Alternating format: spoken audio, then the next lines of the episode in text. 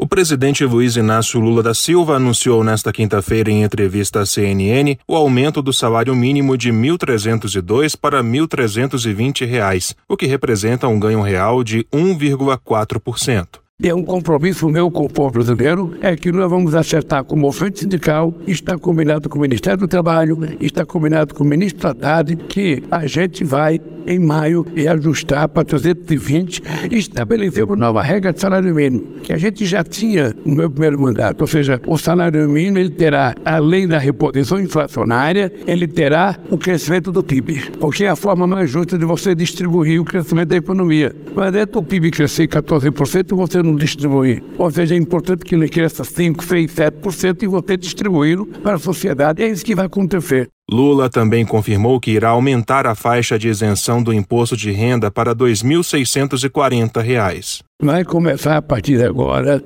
nós vamos começar a isentar a partir de R$ 2.640. É exatamente o mínimo novo. E depois, e depois nós vamos, gradativamente, até chegar aos 5 mil de isenção. Atualmente só está isento de pagar IR quem ganha até R$ 1.903. Agência Rádio Web de Brasília, Rafael Silva.